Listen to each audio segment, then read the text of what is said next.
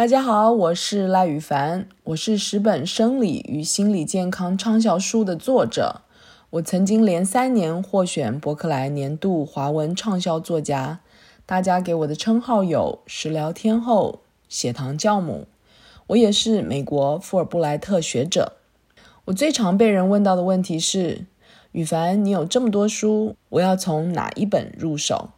所以，为了要庆祝这些书的电子版上市，我将为大家一一介绍它们。每一本书，我都会带着你们导读，让你们更深入的了解我的书和它的内容。今天，我将为大家导读《受孕顺产，让宝宝吃赢在起跑点》——自然医学营养治疗师的怀孕、生产、育儿指南。在导读开始前，先跟大家介绍《受孕顺产》这本书的特色。这本书是我妹当初生她儿子时，我为她写的，从备孕到怀孕，一直写到坐月子和孩子吃副食品。我希望能够给她在各个阶段各种天然的选择。我妹妹的儿子马铃薯可以说是照着这书养的孩子，他聪明伶俐。健康活泼，身形高挑。在这本书中，除了教你如何在孕前、孕期、孕后根治饮食外，也教你宝宝副食品要怎么开始最健康。很多男人看了跟我说，他们看完了这本书，对女人有完全不同的认识。我觉得女生不管是否生孩子，也该看这本书。因为看完了，你才知道你的身体有多神奇；看完了，你才知道你有多么的特别。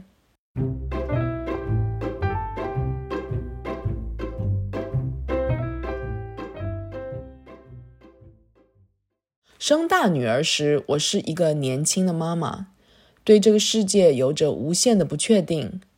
我最大的不确定感来自于自己。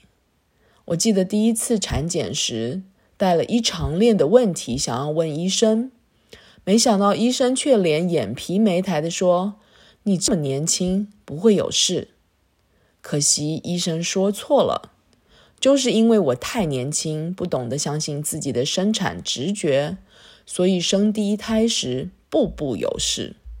我没有相信自己生产直觉的第一件错事。就是我没聆听自己的感觉，更换医生。我不喜欢医生不尊重我的问题，总是用打发的态度与我应对。但我不想做一个啰嗦的孕妇，所以没有与医师沟通我的感受，或者更换另一位医师。最后，我进产房时，医生因私事没到，却连医生招呼也没打，送了另外一位我从未照过面的医生为我接生。躺在医院的床上，才阵痛没多久，医生就开始看他的手表，说他要赶着去教会做礼拜。接着没跟我和先生商量，就自行戳破我的羊膜。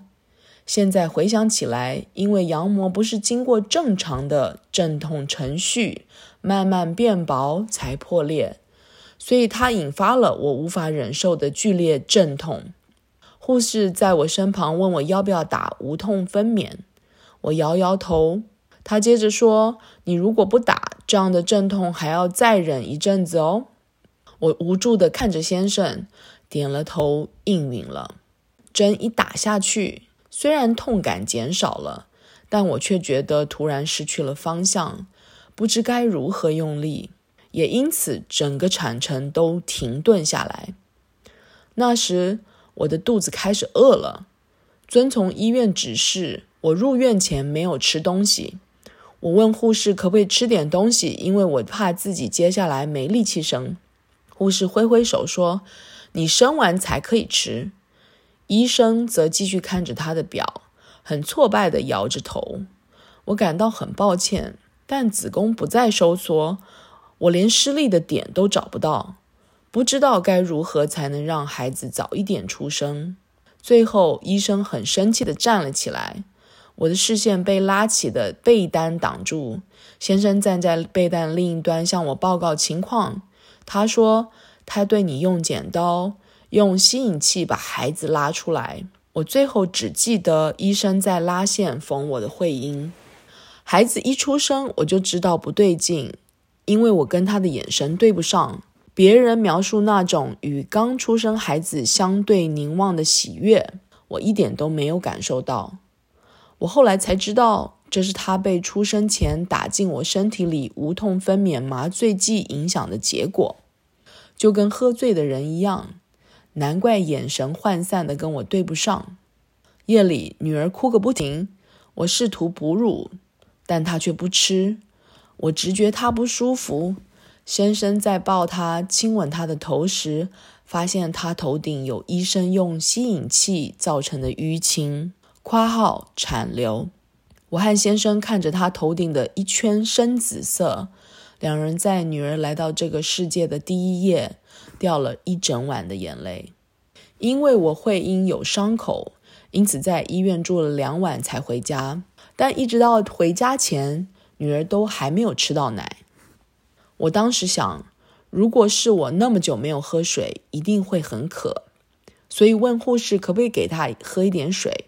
护士说不行，婴儿不能喝水。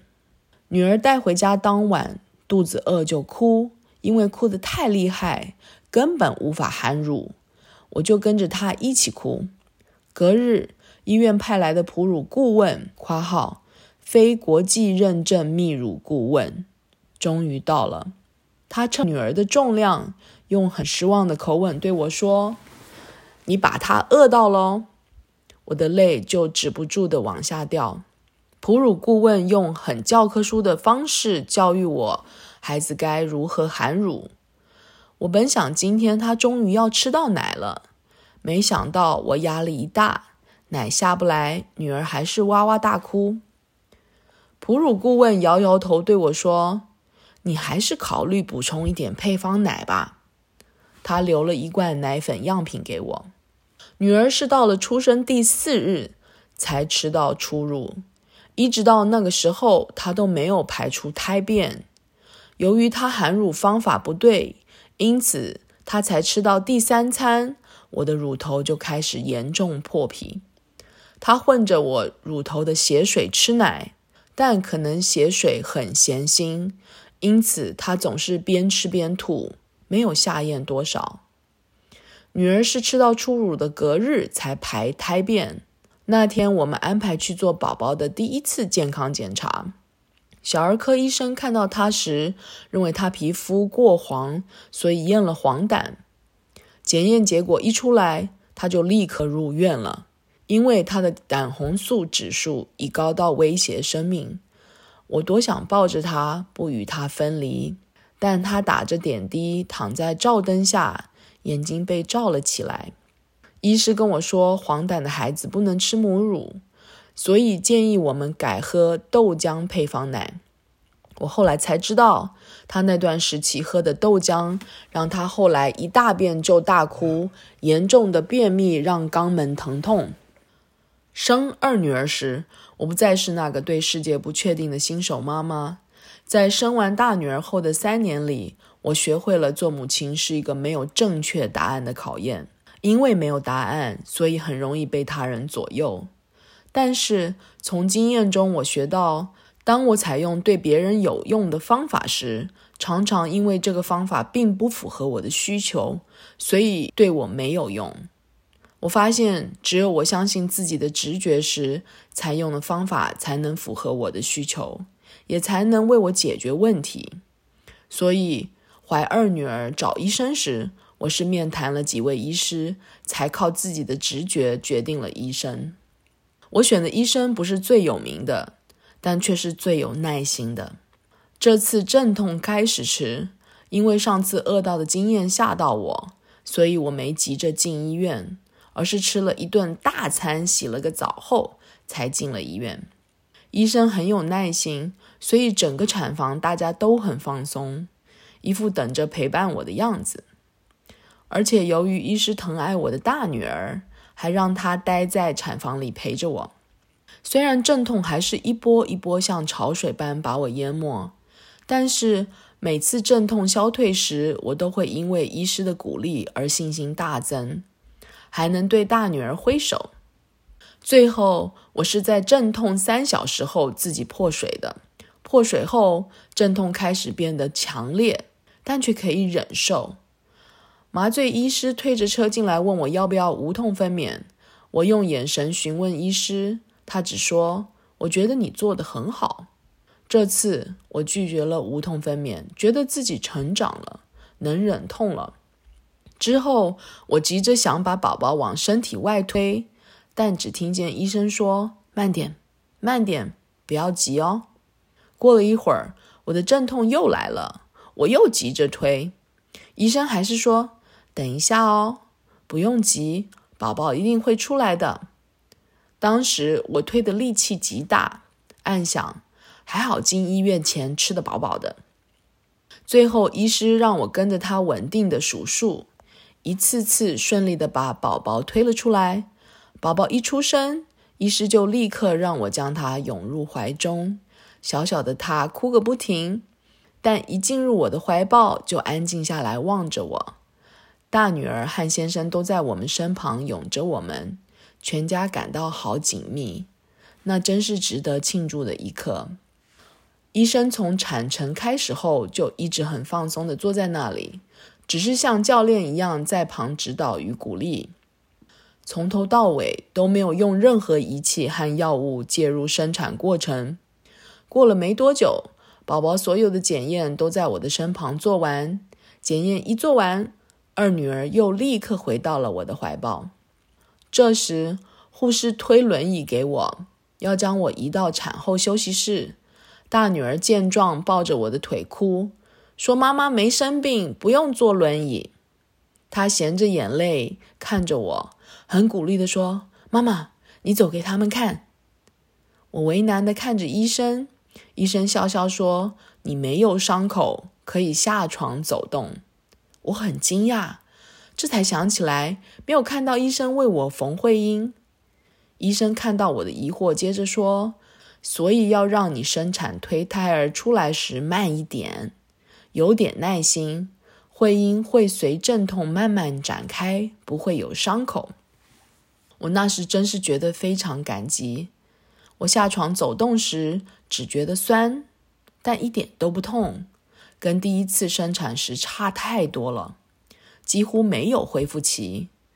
我这才领悟到，为什么从前的人能一生完就马上下田种菜。我们一进了产后休息室，先生带着大女儿先回家，小女儿还是贴在我的胸口上。这时，护士带进来三瓶像玩具小娃娃喝的小奶瓶。我一脸疑惑，他说：“这是给宝宝喝的水。”我说：“宝宝不是不能喝水吗？”他笑笑说：“各家医院相信的理论不同，这家医院相信宝宝在剧烈的产程后其实是脱水的，如果没有立刻喝到初乳，补充一点水能恢复体力，加速排出胎便，可以让可能会出现的黄疸减轻。”我把小小的奶瓶放进小女儿的嘴巴里，她立刻就喝了起来。我问护士：“她用奶嘴会不会就不要我的乳头了？”护士告诉我：“宝宝很聪明，分得清什么是水，什么是奶。”喝完了水的小女儿看起来精神好了很多，我则是有些困了。护士离开时将房门带上，我就斜躺着，让小女儿贴着我的胸口。心满意足地看着她。过了一会儿，只见她慢慢往我乳房上移动，小头一抬一抬的，嘴巴一动一动的，好像在找东西吃。我惊喜地把乳头掏出来给她，他不一会儿就利用头的重量往乳头上压，自己含乳吃起初乳了。因为我那时很放松，很快就下奶了。我不敢相信自己的眼睛。生大女儿时，我费了多少力，掉了多少眼泪，她才吃到奶。但小女儿却是如此自然和简单。我后来才晓得，小女儿那个自动找乳头的反射动作，就是著名的向乳爬行（括号 breast crawl）。小女儿喝完奶就趴在我的胸前睡了，我就这样抱着她一起甜甜入睡。再次睁开眼睛时，五个小时已经过去，太阳刚刚升起。那时，我在小女儿的小尿布中找到胎便。小女儿之后并没有出现任何黄疸症状。当时我只晓得两个孩子的生产过程有很大的差别，但我却说不出来我的两次生产经验为什么会有这么大的差异。多年后，我辗转走进了自然医学的领域，那时我才了解到，我两次生产过程会有如此大的差别，并不是因为我知道了更多的知识。而是生小女儿时，我学会了相信自己的感觉，选择一个有耐心的医师，而医师也鼓励我运用自己的生产直觉。我们都选择相信，不过度介入，因为我们对自然的过程有信心。我们知道，生产所有的过程都是大自然为母体与婴儿而精心设计的。因为相信，所以放松。而不是如临大敌，就这样，一切顺其自然，没有人操之过急。医生的行为告诉我，大自然的运作需要时间，也因此，小女儿主导了自己想落地的时间。而作为母亲，我没有备战的心情，而是满心的欢迎。想写这本书还有一个很大的原因是，一般给婴儿副食品的建议几乎都会大力震荡婴儿的血糖，所以在这本书里，我也将前三本书的根治饮食法运用在孕期、月子以及婴儿饮食上，设计出根治孕期餐、根治月子餐及根治宝宝餐，这些餐都能确保血糖不被震荡。以平衡血糖为大前提的根治饮食，不会让血糖震荡引发婴幼儿疾病不断。即将为人父母的爸妈总是费心想为孩子准备最具优势的生长环境，但是却常忽略这个优势并不是最好的育婴产品，不是最好的课程，不是最好的药物。宝宝最大的成长优势来自于母亲怀孕时，哺乳时以及宝宝成长时，能接触到最优质的原型食物，这些圆形食物能为他扎实地建构每一个细胞、每一种组织、每一条神经，让他未来能自如地运用智力行动探索世界。所以，食物才真正是让孩子赢在起跑点的关键。可以说，宝宝的竞争力其实是吃出来的。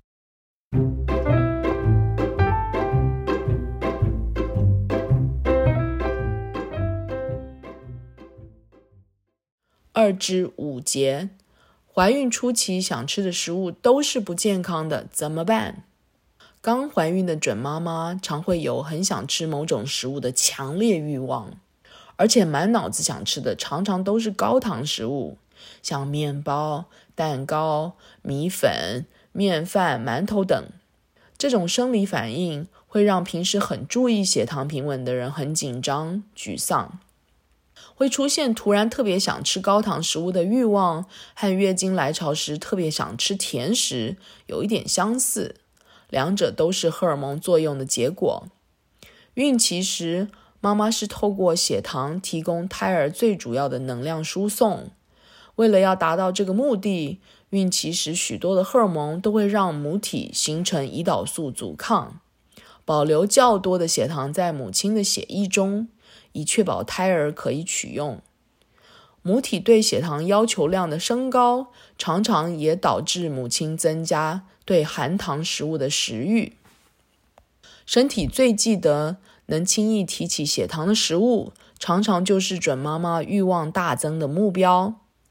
在我们成长过程中，最能提升血糖的，除了甜食外，还包括了饭、面、米粉、面包。馒头等食物，准妈妈只有吃到这些食物，体内才会像火被灭掉了一样舒服。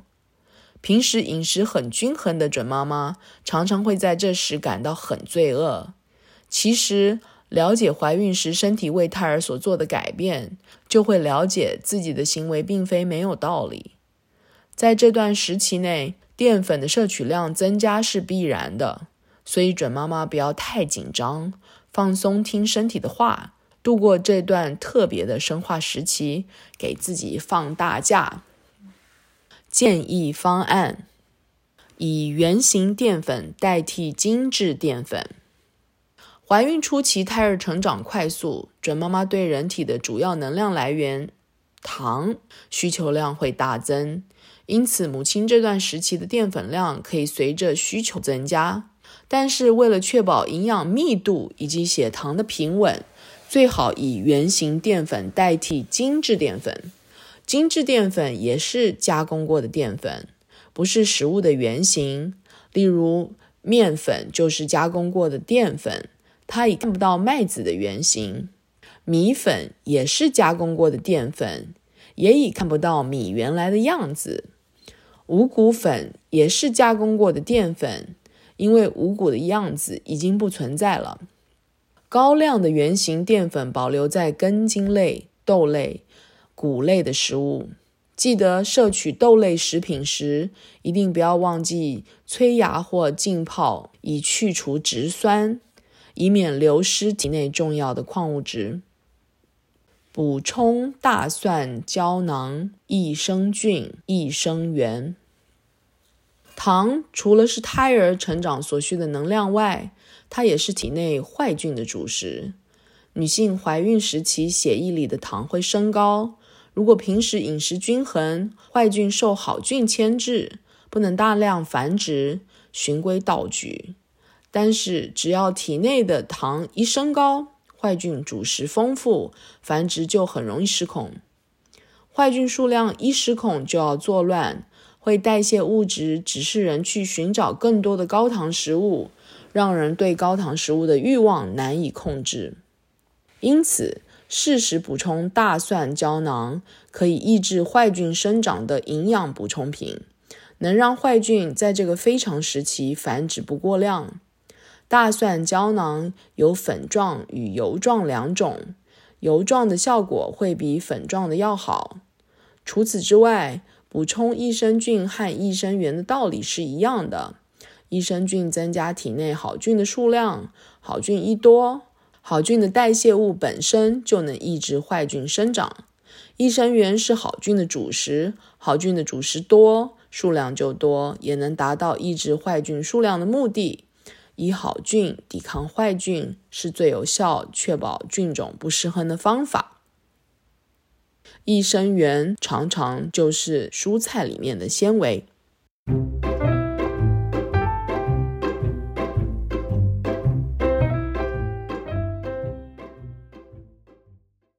二知时节，孕妇要吃什么才能减少妊娠纹？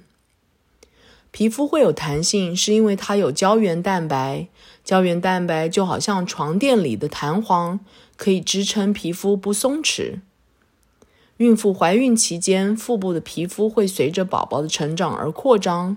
若希望皮肤不出现纹路，就要像床垫变大，就要添加新弹簧一样，补充胶原蛋白。所以，想要避免妊娠纹的最好食物，就是吃胶原蛋白丰富的食物。